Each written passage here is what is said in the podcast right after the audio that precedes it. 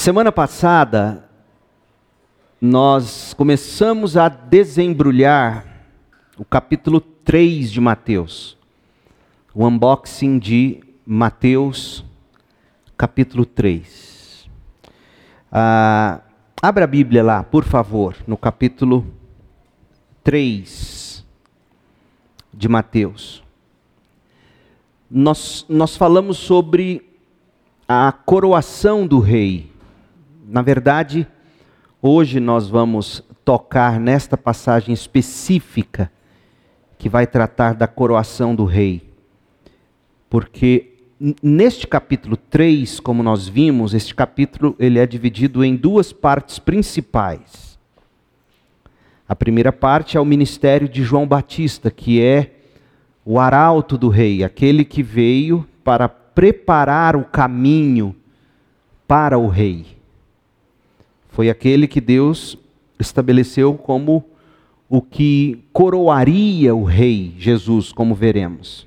Então ele vem preparando, ele é o arauto, do verso 1 ao 12 do capítulo 3. Nós falamos que todos os quatro evangelhos falam de João Batista porque ele, como aquele que veio antes anunciando que Jesus estava iminentemente chegando, a qualquer momento chegando, era uma, uma comprovação do que os profetas haviam dito que aconteceria.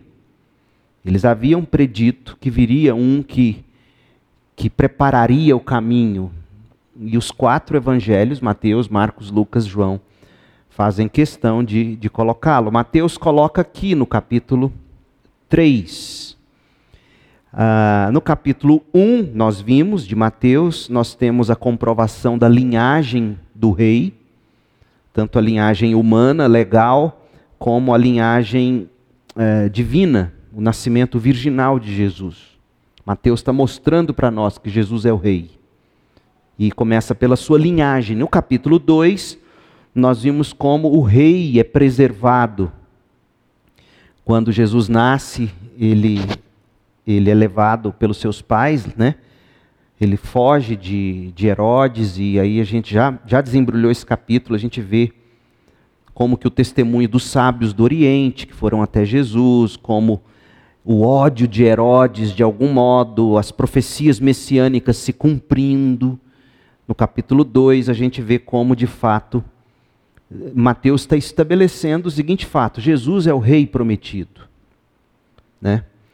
E no capítulo 3, Mateus ele continua apresentando Jesus como rei, e desta vez ele vai tratar da coroação do rei, que de fato a coroação é na segunda parte do capítulo 3. A primeira, como eu disse, é do verso 1 ao 12, é João Batista. A coroação é o batismo de Jesus, do verso 13 ao 17. Na semana passada, falando sobre João Batista, o arauto do rei, a gente se concentrou na aparência dele. Leia de novo comigo, capítulo 3, versículos de 1 em diante. Vamos ver. João Batista prepara o caminho do rei. Naqueles dias, nos dias de Jesus, nos dias em que ele e sua família viviam ali na Judéia, João Batista apareceu no deserto da Judéia, nós falamos da, da significância disso, dele vir do deserto. Começou a anunciar a seguinte mensagem: Arrependam-se, pois o reino dos céus está próximo. O profeta Isaías referia a João quando disse, o profeta falando que ele é o que viria antes, anunciando, preparando o caminho. Ele é uma voz que clama no deserto. Preparem o caminho para a vinda do Senhor, abram a estrada para Ele.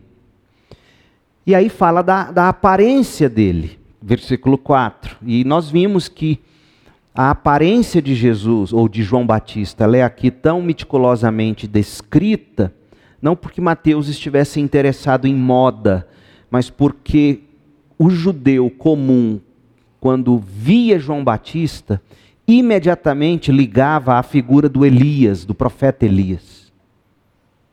Já que João Batista, ele é tido no Antigo Testamento como o Elias que viria e de fato veio e veio e veio vestido como tal, veio comendo como tal. Por isso que no verso 4 a gente lê assim: As roupas de João eram tecidas com pelos de camelo e ele usava um cinto de couro. Alimentava-se de gafanhotos e mel silvestre. Gente de Jerusalém, de toda a Judéia, de todo o vale do Jordão ia até ele quando confessavam seus pecados, João Batista os batizava. E aí, do verso 7 ao 10, que nós vamos ler daqui a pouco, ele, ele confronta os fariseus e os saduceus, que eram partidos, digamos, ideológicos, políticos em Israel, porque já que eles estavam ali em, com, vendo João Batista, era de se esperar que eles estavam dizendo: a gente, a gente concorda com o que ele está pregando, ou foram lá para curiar, como se diz, para ver o que, que ele estava pregando. E aí João Batista diz o que significa arrependimento, no contexto de fariseus e de saduceus. Aí ele fala sobre isso do verso 7 ao verso 10. No verso 11, João Batista diz que batiza com água aqueles que se arrependem, e depois dele virá alguém mais poderoso que ele, alguém muito superior, cujas sandálias não sou digno de carregar. Ele estava falando de Jesus, ele os batizará com o Espírito Santo e com fogo. Ele já tem na mão a pá e com ela separará a palha do trigo e limpará a área onde os cereais são debulhados, juntará o trigo no celeiro, mas queimará a palha no fogo que nunca se apaga.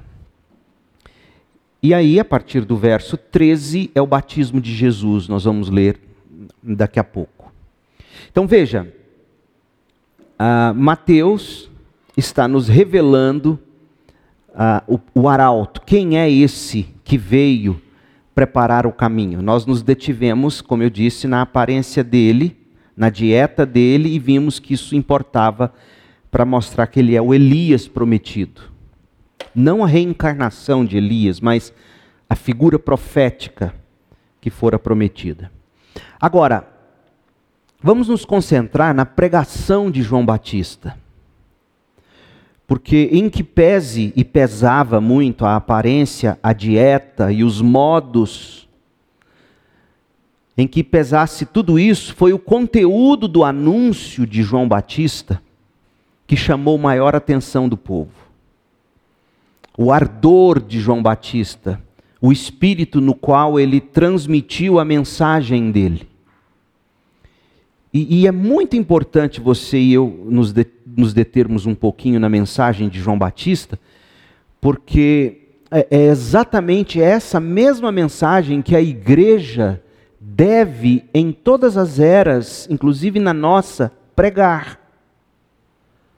Porque João Batista é uma figura de todo crente, que como nós cantamos no início, os dois cânticos do início, como todo crente, nós anunciamos, pregamos em toda parte.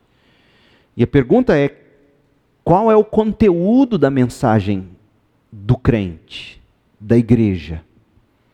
Por isso é muito importante você e eu nos determos na mensagem de João Batista.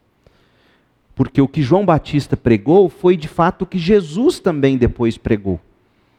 Se você for para o Evangelho de Marcos, é, logo lá no início, você vai ver, nós aqui, quando a gente continuar nosso estudo em Mateus e nos capítulos subsequentes, você vai ver que o teor da pregação de Jesus era, em síntese, o mesmo teor da pregação daquele que veio antes dele, de João Batista. Há tanta coisa sendo pregada em nome de Cristo, há tanta coisa sendo pregada nas igrejas, que é muito importante a gente voltar um pouco às origens, como é o caso aqui, e ouvir o que pregava aquele que veio para preparar o caminho para Jesus chegar. E aí diz assim o texto, verso 1. Naqueles dias, João Batista apareceu no deserto, começou a anunciar, a pregar a seguinte mensagem: Arrependam-se, pois o reino dos céus está próximo. versículo 2 é a síntese da pregação de João Batista, do anúncio dele. E aí eu te pergunto: quais temas abrangiam, em síntese, a pregação de João Batista? Qual era o foco da pregação de João Batista? Verso 2: Arrependam-se, pois o reino dos céus está próximo, é chegado ou vem em breve. Se você tivesse que responder, fosse uma pergunta do Enem, qual é o foco da pregação de João Batista? Em uma frase, qual seria a resposta? A chegada do reino do céu. Ele vem anunciar isso. O reino do céu é chegado, está próximo, vem em breve. E, e daí todas as implicações de se ser um cidadão do reino de Deus. Mas João Batista também revela uma condição para você ser recebido no reino. Qual é a condição? No versículo 2: Arrependam-se. Portanto, em síntese, em síntese, a pregação de João Batista era essa. Primeiro, a esfera para a qual nós somos chamados, o reino dos céus ou o reino de Deus. E segundo, o modo de adentrarmos a esta esfera através do arrependimento e da fé em Cristo. Essa é a mensagem da igreja. Sobre o que significa viver no reino do céu, nós vamos encontrar no Sermão do Monte. Quando a gente chegar em Mateus 5, 6, 7, você vai ter ali um resumo do que significa ser alguém que, pelo arrependimento do pecado e pela fé em Jesus Cristo, entrou no reino do céu, entrou no reino de Deus. Como é a vida dessa pessoa? O que significa viver no reino de Deus ou no reino dos céus? Mateus 5, 6, 7, e, e toda a mensagem que virá subsequente a isso. Então, em síntese, a igreja, o crente, ele anuncia o reino do céu em Cristo Jesus e a condição para se entrar no reino dos céus. Eu não vou me deter muito nisso, porque na medida em que a gente for caminhando em Mateus, a gente vai falar mais disso sobre o reino dos céus e tal. Mas eu, eu quero, de início, fazer algumas diferenciações aqui para você, muito importantes. A expressão reino dos céus, ela aparece 32 vezes em Mateus. E a expressão reino de Deus aparece apenas três vezes em Mateus. Reino dos céus, 32 vezes em Mateus e reino de Deus três vezes em Mateus. Reino dos céus não aparece nos outros evangelhos, só em Mateus. E reino de Deus aparece nos quatro evangelhos. A pergunta que eu quero responder com você é: por que essa diferenciação de termos? Por que reino dos céus e por que reino de Deus? Há pastores, há igrejas, há teólogos que fazem um enorme barulho quanto a isso e, e acabam ensinando coisas equivocadas. Mas, em síntese, é provável que Mateus tenha usado reino dos céus porque era mais acessível aos leitores, principalmente os leitores judeus, que eram os leitores imediatos dele. Os judeus, eles, eles não usavam, ou raramente usavam, o nome de Deus, para não tomar o nome de Deus em vão. Os judeus, eles então evitavam. Você se lembra quando, quando o salmista vai dizer: pequei contra os céus? É, é, é como que dizer: pequei contra Deus. Então, o, o, que o judeu costumava fazer, o judeu comum, era, era substituir o nome de Deus, o nome de Yahvé, pelo termo céu, celestial e assim por diante. o Altíssimo, referir-se à morada do Deus Todo-Poderoso.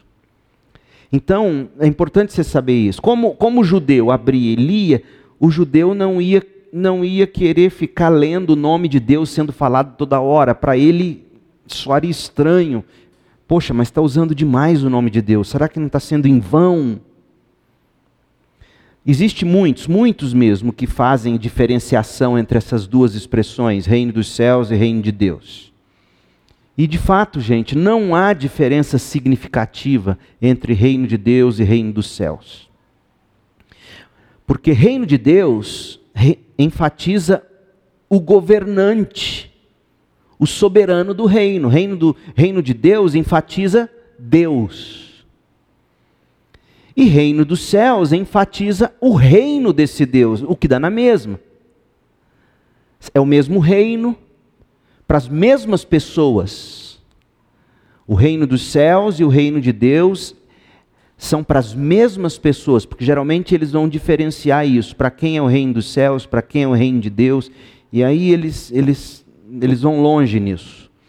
O reino dos céus ou o reino de Deus é para todos quantos se arrependeram dos pecados e creram em Jesus para salvação.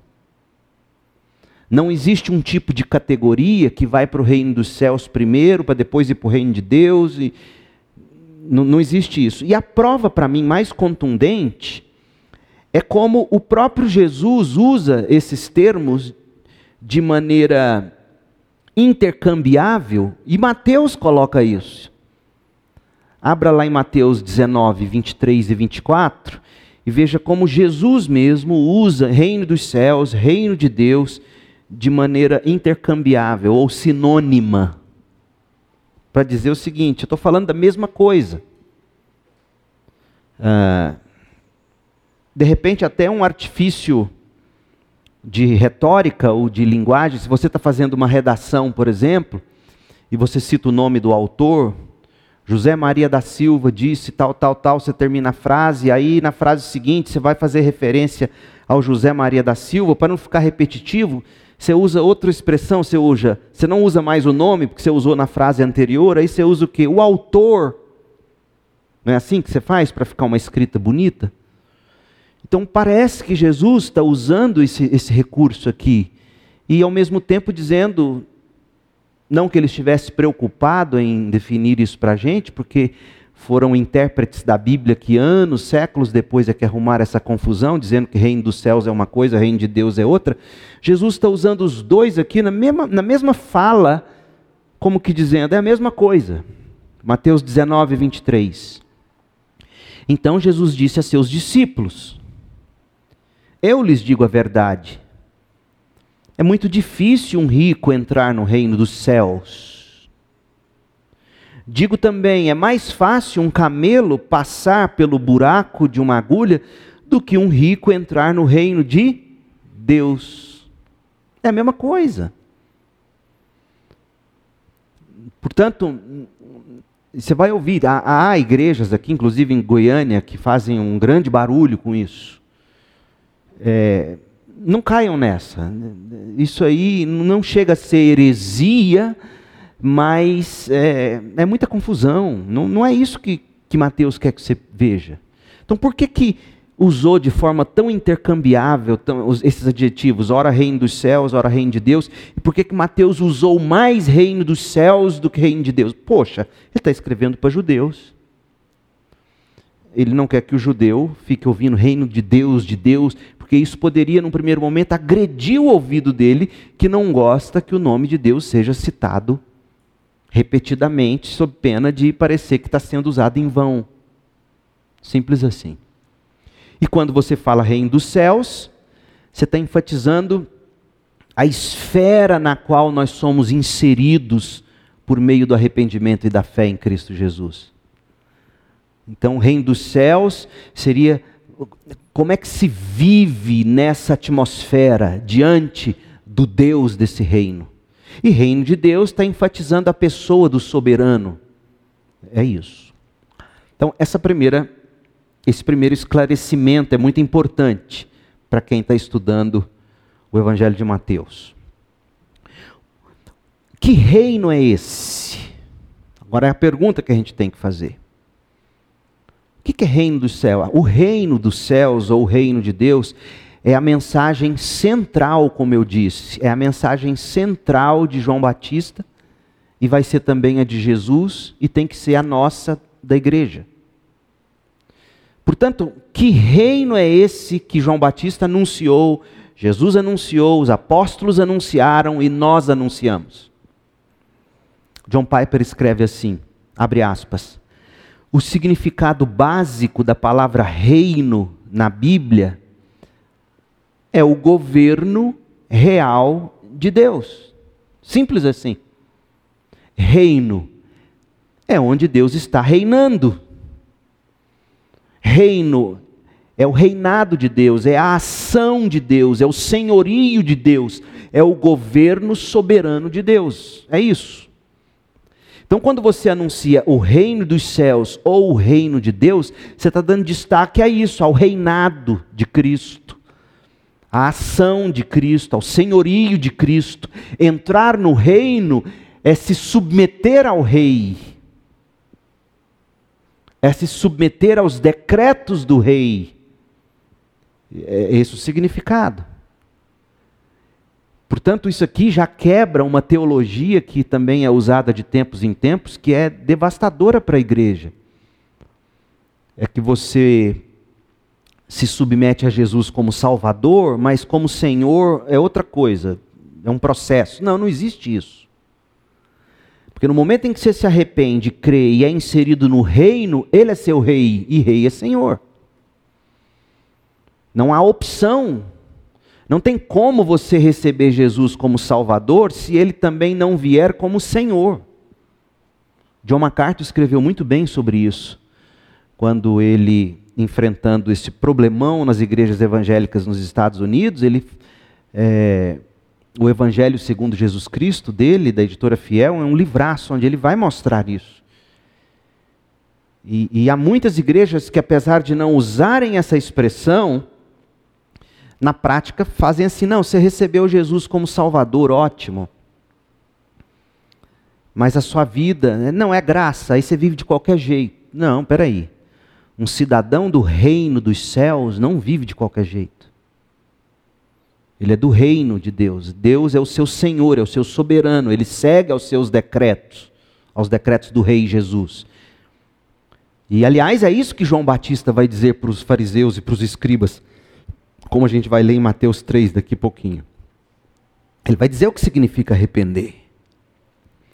Mas John Piper continua falando sobre o significado básico da palavra reino na Bíblia. Ele diz assim: em Jesus e através de Jesus, Deus, o Rei, está vindo de uma maneira nova, está vindo ao mundo para estabelecer o seu governo.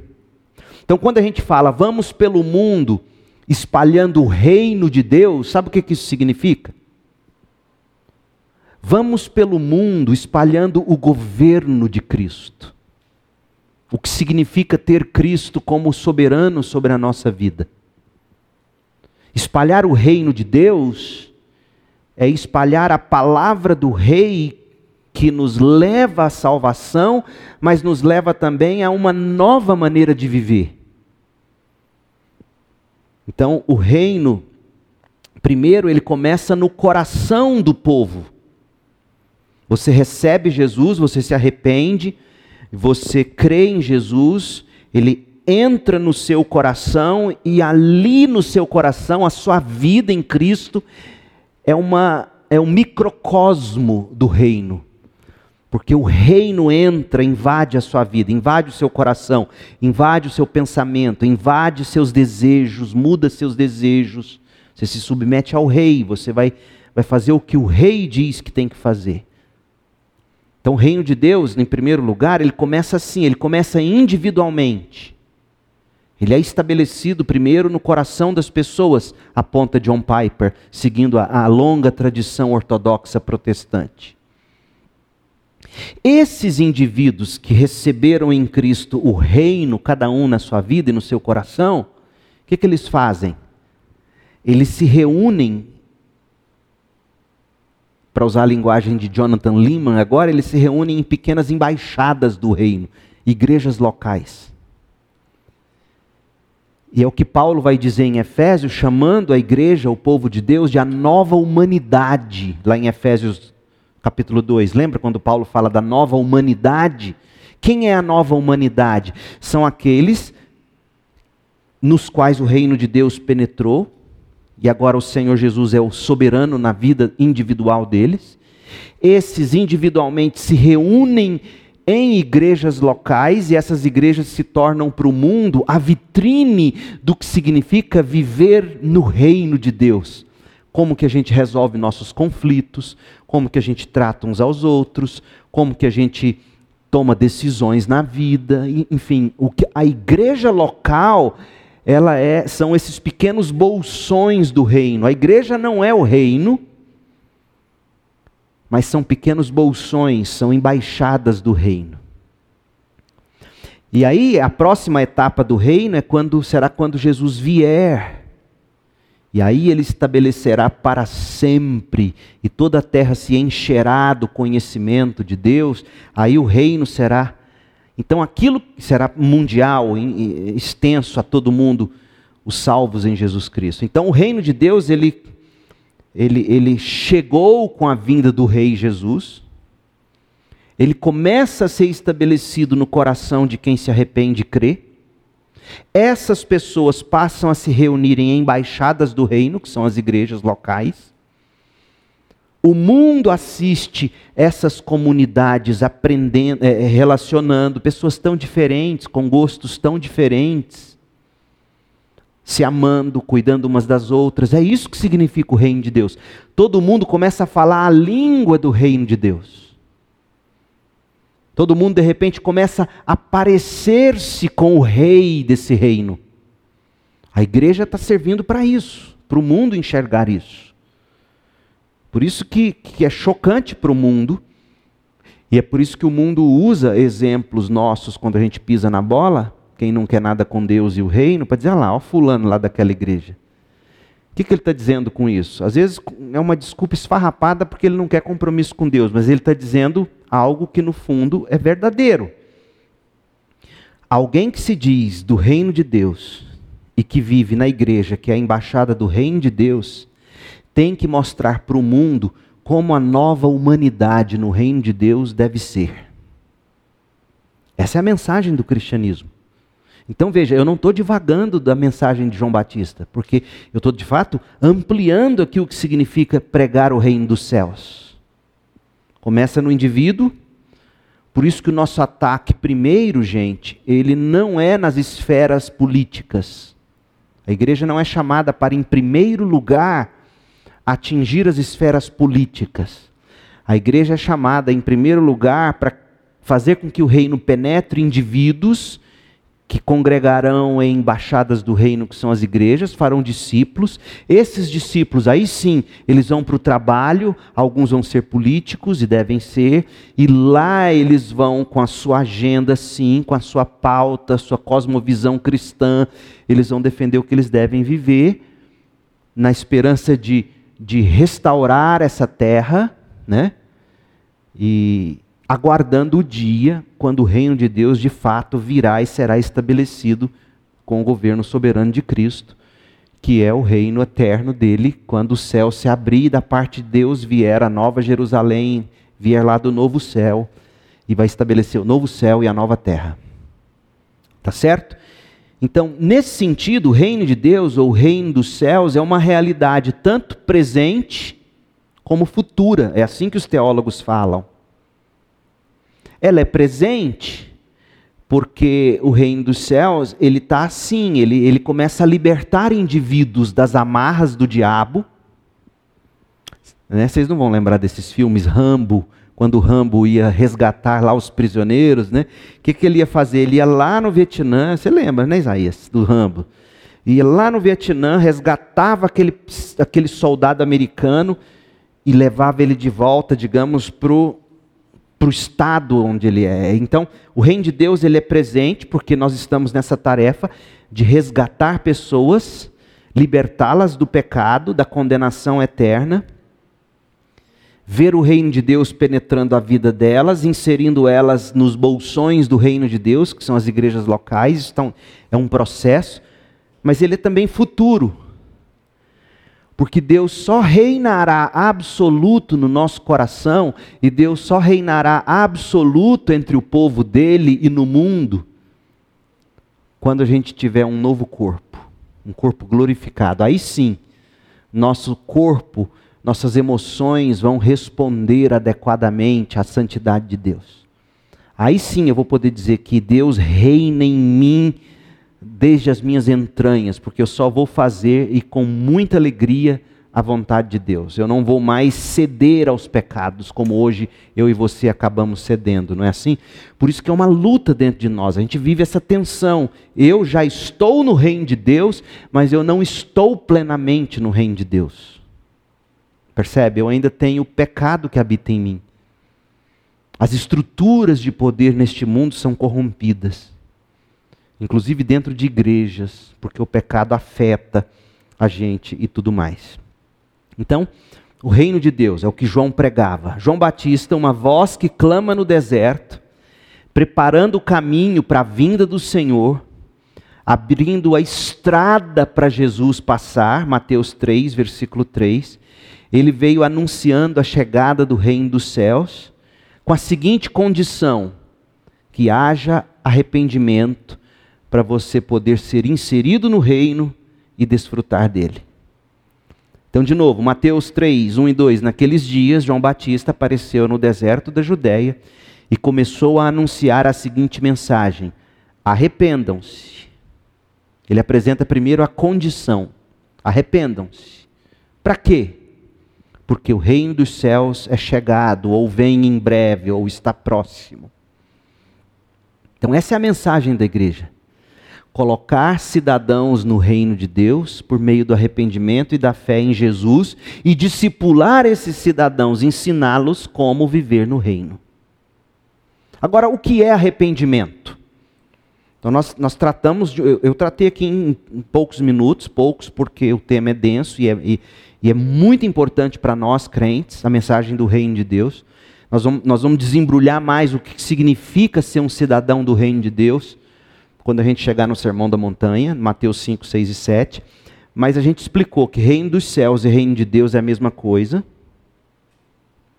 Nós explicamos que o reino dos céus ou o reino de Deus, ele é, ele é presente e futuro ao mesmo tempo, já e ainda não eu ainda vivo a tensão, eu sou de Jesus, mas eu ainda peco.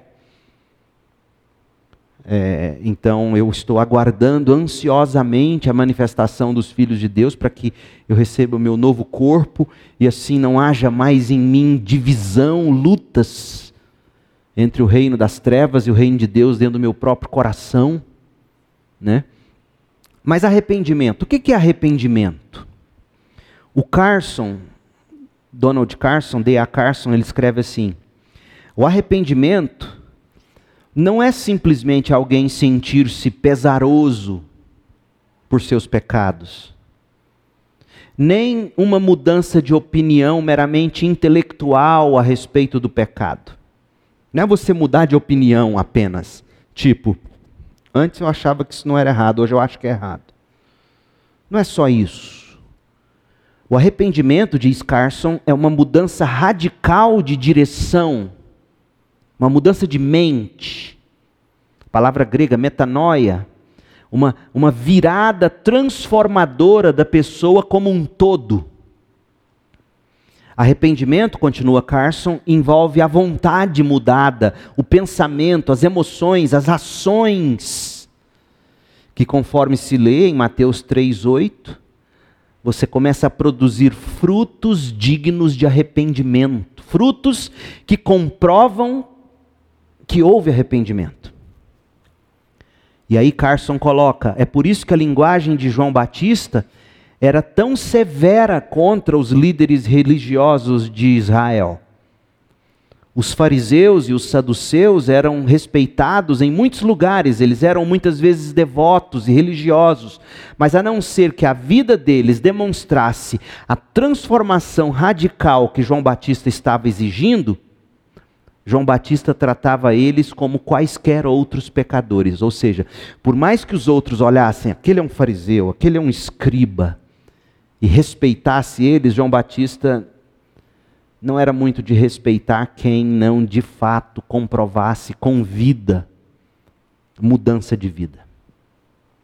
Aí veja, olha, agora eu quero que você leia comigo em Mateus 3, de 7 a 10, o que, que significa arrependimento, no caso aqui dos fariseus e dos saduceus. O que você, o que você precisa enxergar é que a mensagem de arrependimento, como condição para você entrar no reino de Deus, esse arrependimento tem que produzir na sua vida frutos dignos, ou seja, frutos que comprovam que você é uma macieira, por exemplo. Você dá maçãs e não limão. É só uma macieira, mas é, o, é um limão. Você não é uma macieira, seu fruto está dizendo que você é uma, um limoeiro, uma limoeira. Você não é uma macieira. Você não pode dizer que é do reino dos céus se não, se não há frutos que comprovam arrependimento. Olha, olha o que João Batista vai dizer. E lembre-se de que os pecados que ele aqui vai apontar eram aqueles pecados mais comumente praticados pelos fariseus e saduceus. Não é como aquele jovem rico que dizia: Eu não faço isso, não faço aquilo, não faço aquilo, então eu sou do céu. Porque Jesus sabia tudo o que ele de fato fazia, mas aquilo que ele não fazia. Aí ele fica doido, porque ele fala: Ó, você, você ama seu dinheiro. Seu dinheiro é seu Deus, seu dinheiro é seu ídolo. Vende, dá para os pobres, aí você vem me seguir. O jovem ficou mal, falou: Não, isso eu não consigo. Eu sei, Jesus disse para ele nas entrelinhas: Eu sei. Jesus ficou triste por ele. Porque sabia que ele, não, que ele não conseguia produzir esse fruto de arrependimento. Não, não é que ele não estava nem disposto a deixar Deus produzir isso na vida dele. Porque quando Jesus diz, vai, vende tudo e vem, não, não significa que imediatamente, ao vender tudo e seguir Jesus, ele não ia mais cobiçar o que ele cobiçava antes. Não. Ao vender e seguir Jesus, ele estava dizendo: é verdade, eu não vou mais confiar na minha riqueza, vou entregá-la para os pobres. Esse era o passo de fé. Mas na medida em que ele se pusesse seguindo Jesus, viria a santificação, ou seja, os desejos começariam a ser mudados esse milagre começaria a acontecer gradativamente, o que a Bíblia e os teólogos chamam de santificação, algo progressivo, dia a dia, vai acontecendo. Então, Mateus 3, de 7 a 10, diz assim. Lembra que ele falou, João Batista falou, né? Vocês têm que né, se arrepender e crer e tal. Quando João viu que muitos fariseus e saduceus vinham ao lugar de batismo, ele os repreendeu abertamente. Raça de víboras, exclamou. Quem os convenceu a fugir da ira que está por vir? Provem por suas ações que vocês se arrependeram. Demonstrem frutos dignos de arrependimento. Não pensem que podem dizer uns aos outros, estamos a salvo, porque essa era a esperança na qual eles se agarravam. Nós somos descendência de Abraão, nós somos filhos de Abraão, e, e nisso estamos salvos, e aí viviam uma vida de qualquer jeito. Como acontece hoje? Eu sou da igreja, de vez em quando eu vou na igreja, eu nasci na igreja, fui batizado na igreja, meus pais são antigos dessa igreja. Você não tem noção ao longo dos anos, 25 anos como pastor, às vezes encontrando alguém que se apresenta para mim, e aí você sabe que tal fulano ou fulana não está seguindo Jesus, aí, mas ele faz questão de dizer, olha, minha família era toda daquela igreja tal, meu avô ajudou a construir aquela igreja. É, é o tipo de esperança de saduceu, de fariseu, se apegar em, em linhagem, em tradição, em tradicionalismo. Jesus diz, João Batista diz: Olha, vocês não podem dizer estamos a salvos porque somos filhos de Abraão. Isso não significa nada. De fato, diz Jesus, eu lhes digo que até destas pedras Deus pode fazer surgir filho de Abraão. Agora mesmo o machado do julgamento está pronto para cortar as raízes das árvores. Toda árvore que não produz bons frutos será cortada e lançada ao fogo. Ou seja, será julgado. Então, no versículo 6, João está batizando todos que confessavam seus pecados. Aí ele termina de batizar, levanta os olhos e está lá, fariseu e saduceu. Aí ele diz: Vocês estão aqui porque vocês estão querendo dizer que vocês se identificam com o que eu estou pregando? Ou vocês estão aqui só para me fiscalizar? Eu sei que vocês se agarram é no fato de que vocês são descendência de sangue de Abraão, mas descendência de sangue não salva ninguém. Aí Jesus usa um exemplo absurdo. Eu posso pegar pedras e de pedras que não tem nem sangue, nem carne, nem osso, e faço pedra virar descendência de Abraão. É um, é um exemplo extremo para dizer, não é no sangue, não é na linhagem que vocês vão se apegar. Aí Paulo vai expandir isso. Se você ler Romanos 4 depois, ler Gálatas 3, você vai ver Paulo dizendo: Filho de Abraão, de verdade, são os da fé. Então, veja só o que eu vou te dizer agora. Com base no que Jesus, João Batista disse aqui, com base no que Jesus ensinou, com base em escritos de Paulo, como Romanos 4, é, é, é, Gálatas 3, todo crente em Jesus Cristo é um judeu de verdade. É o judeu de Deus. Foi por isso que Paulo morreu. Quando ele começou a dizer isso ao redor, os judeus ficaram loucos. Só vai para o céu quem se torna pela fé um judeu de verdade. Não um judeu no sentido de guardar os rituais, as cerimônias do Antigo Testamento. Não é nisso, é no sentido de que é judeu de verdade porque tem o coração circuncidado, se torna um verdadeiro filho de Abraão e esse é um judeu de verdade. Então, por isso que Paulo vai dizer, escrevendo aos Romanos: Deus não abandonou a sua promessa de fazer dos, dos judeus o seu povo, digamos. Na verdade, ele nos pega, nós que não nascemos de sangue judeu, e ele nos enxerta pela fé. Então, esse é o verdadeiro judeu, é aquele que pela fé foi enxertado na videira em Cristo, tornou-se um filho, um descendente de Abraão. Depois você leia com carinho, com calma, Romanos 4 e Gálatas 3, por exemplo. A carta aos Gálatas, de ponta a ponta, Paulo vai tratar disso o tempo todo. O quem é o verdadeiro judeu e, e tudo mais. Então, a mensagem de João Batista é essa: arrependa-se, mostre frutos que comprovem arrependimento, certo? E você então entrará no reino dos céus ou desfrutará do reino dos céus e essa é a mensagem que a igreja deve pregar. Agora, nós vimos a aparência, nós vimos a aparição, nós vimos o anúncio de João Batista. Eu quero que você veja comigo agora a ação dele. Verso 6. Mateus 3,6. Quando confessavam seus pecados, João Batista os batizava no Rio Jordão. Esse ato, gente, de João Batista, de batizar, simbolizava perante o mundo, mundo que estava assistindo, multidões que saíam da cidade para ir vê-lo batizar no deserto, ali no Rio Jordão. Então, era como se João tivesse dizendo aos olhos da nação de Israel que a verdadeira descendência não é nacional ou racial. E não é nem pelo fato de Deus ter escolhido os judeus e feito deles uma, com eles uma aliança. Para ser salvo e descendência de verdade, você tem que se arrepender, abandonar o pecado, confiar no Senhor para salvação. E, e o batismo público de João Batista significava isso, era como se eles estivessem dizendo: Nós entendemos. Nós nos arrependemos dos nossos pecados, inclusive no pecado do orgulho, da soberba.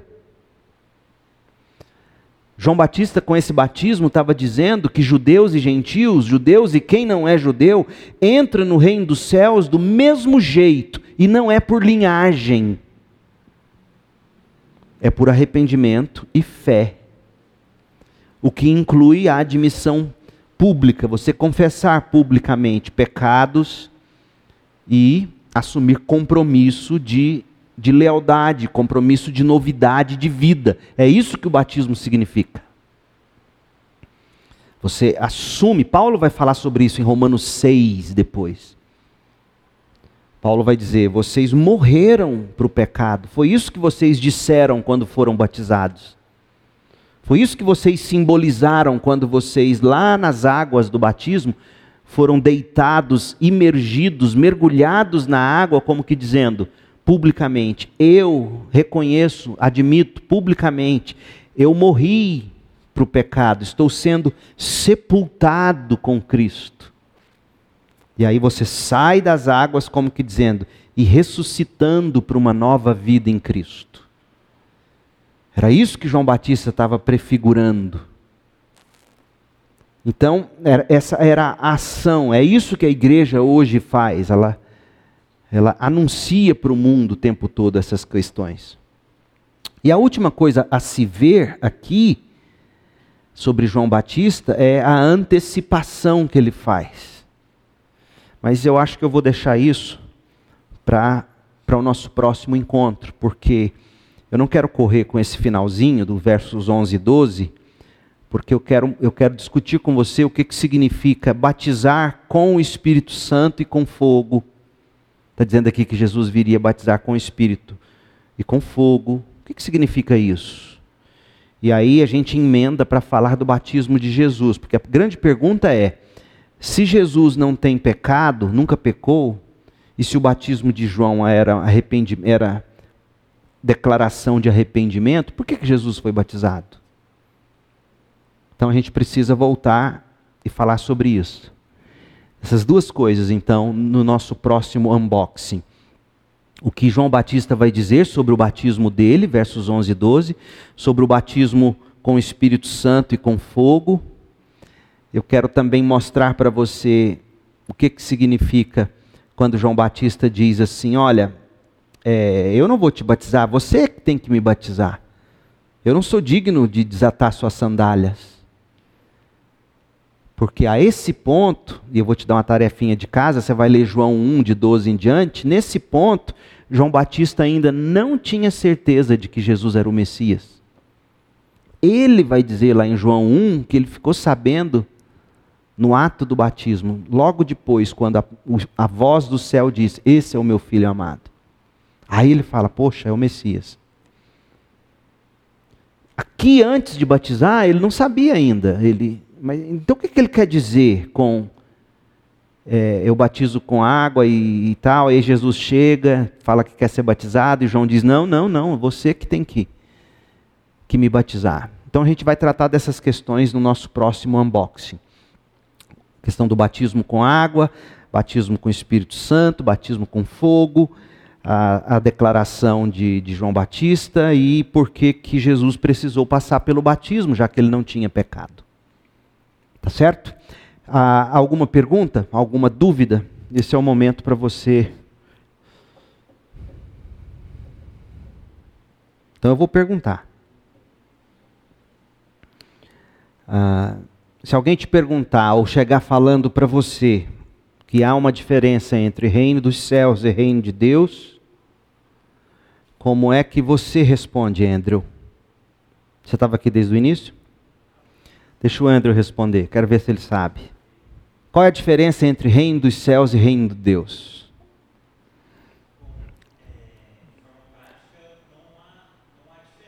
Certo.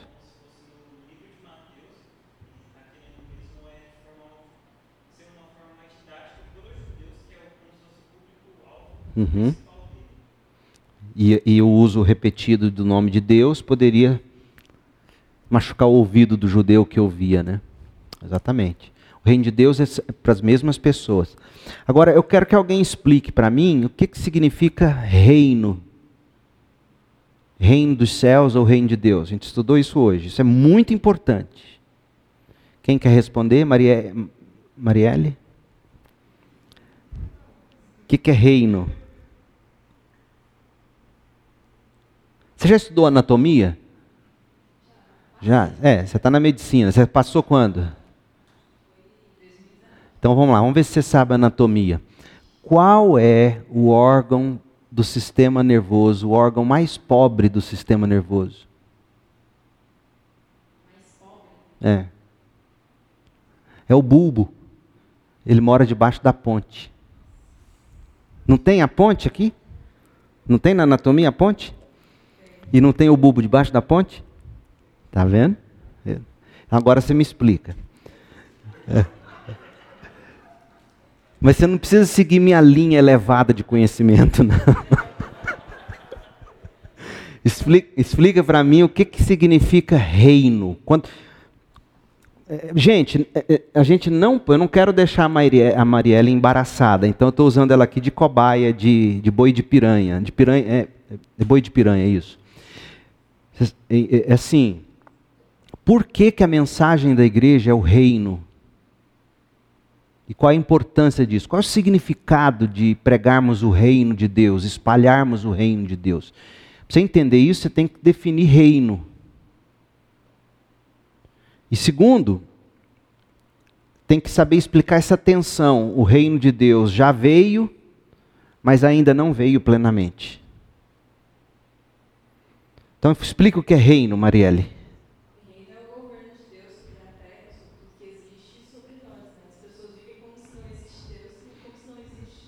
Um soberano. Você sabe mais teologia do que eu anatomia, tá vendo? que mais?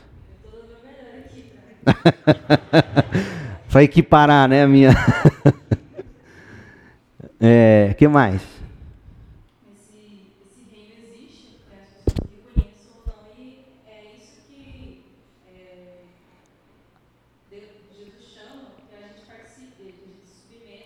submeta a ele.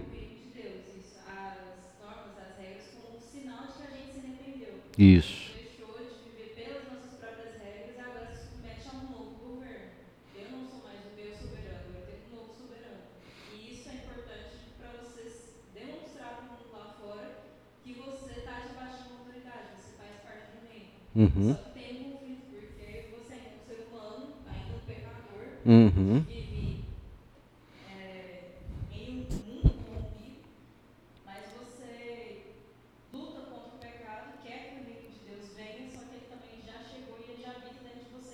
Só que ele não tem ainda poderes plenos, porque você não foi, seu corpo não foi ainda redimido do pecado como um todo, né? Sim, sim, ótimo.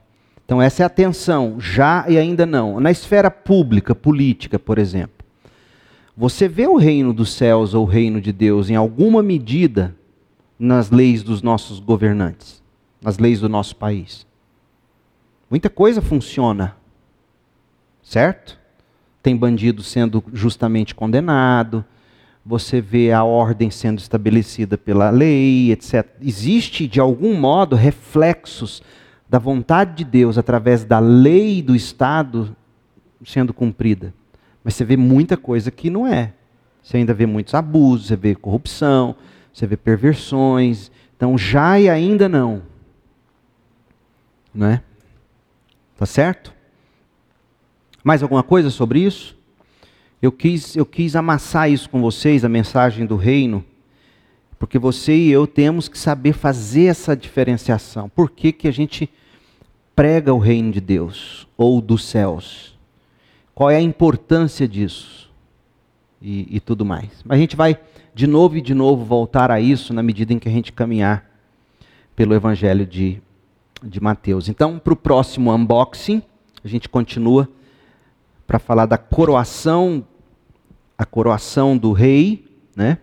Vamos falar do batismo de Jesus e vamos explicar o que significa batismo com o Espírito Santo, com fogo, e porque Jesus se submeteu ao batismo, já que ele não tinha pecado. Vamos orar? Encerrando? Pai, muito obrigado pela tua palavra e que o Senhor mesmo aplique-a ao nosso coração e nos ajude a viver o reino, a pregar o reino.